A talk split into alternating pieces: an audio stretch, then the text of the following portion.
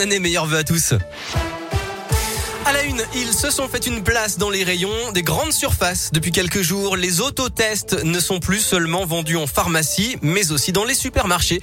C'était une demande des acteurs de la grande distribution, pas forcément bien vue d'ailleurs des pharmaciens qui regrettent le manque d'encadrement.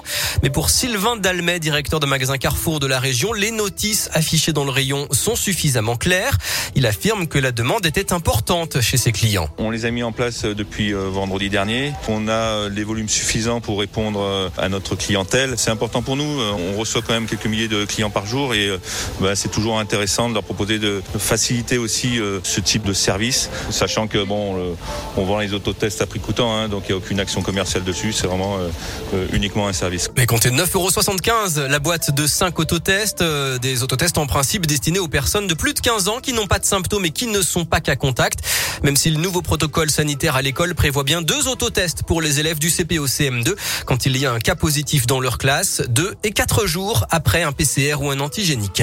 Dans le reste de l'actu dans l'Ain, cet incendie ce matin à Isère Nord, à côté d'Oyonnax, dans une entreprise spécialisée dans la fabrication d'emballages et la décoration sur pièces plastiques et sur verre.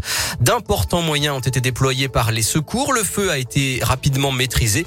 Quatre personnes ont été incommodées par les fumées, mais personne n'est en chômage partiel. À peine les fêtes passées, c'est souvent le même spectacle des sapins abandonnés sur le trottoir.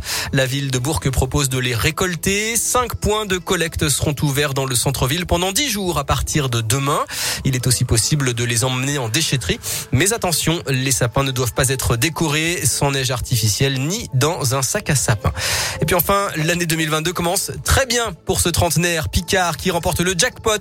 Il a gagné plus de 2,6 millions d'euros hier soir sur une machine à sous au casino de Saint-Amand-les-Eaux dans le nord de la France.